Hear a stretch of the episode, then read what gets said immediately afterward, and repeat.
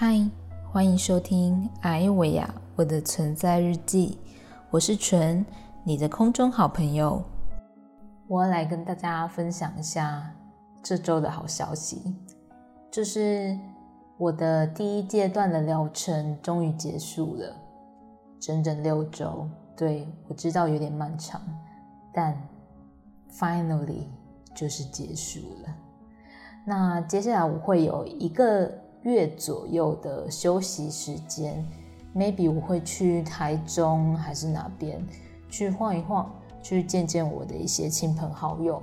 那么，you know，就是粉丝们可以把握这段期间来跟我相约相见欢。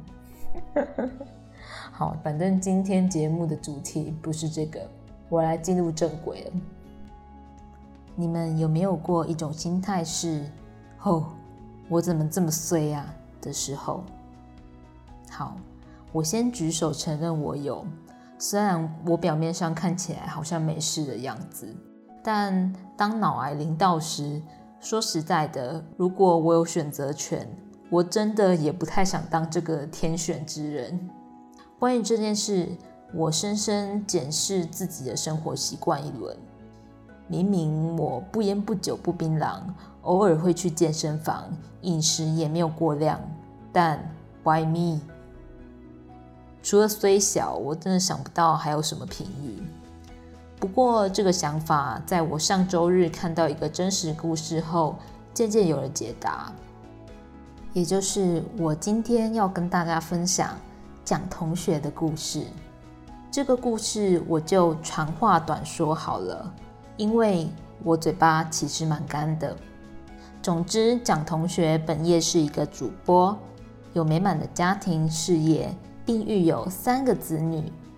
就在某一天，她五十二岁的老公被宣判胰脏癌，然后同时她的父亲又被宣判肝癌末期。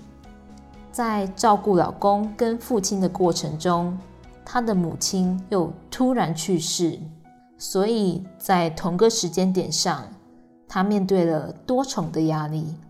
除了要整理母亲离开的心情外，还是要在病房照顾老公跟父亲，也需要回去家中给孩子依靠。工作上的计划也仍需持续进行。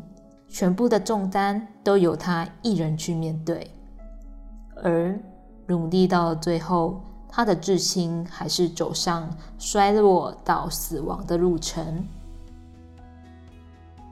看着人家生命被轰炸的如此彻底，我突然意识到自己真的是草莓族，因为遇到这种状态，我应该会很母汤，也不敢想象如果自己遇到了。会怎么样？所以反观自己能专心养病，我突然就觉得是很值得感谢神的事情。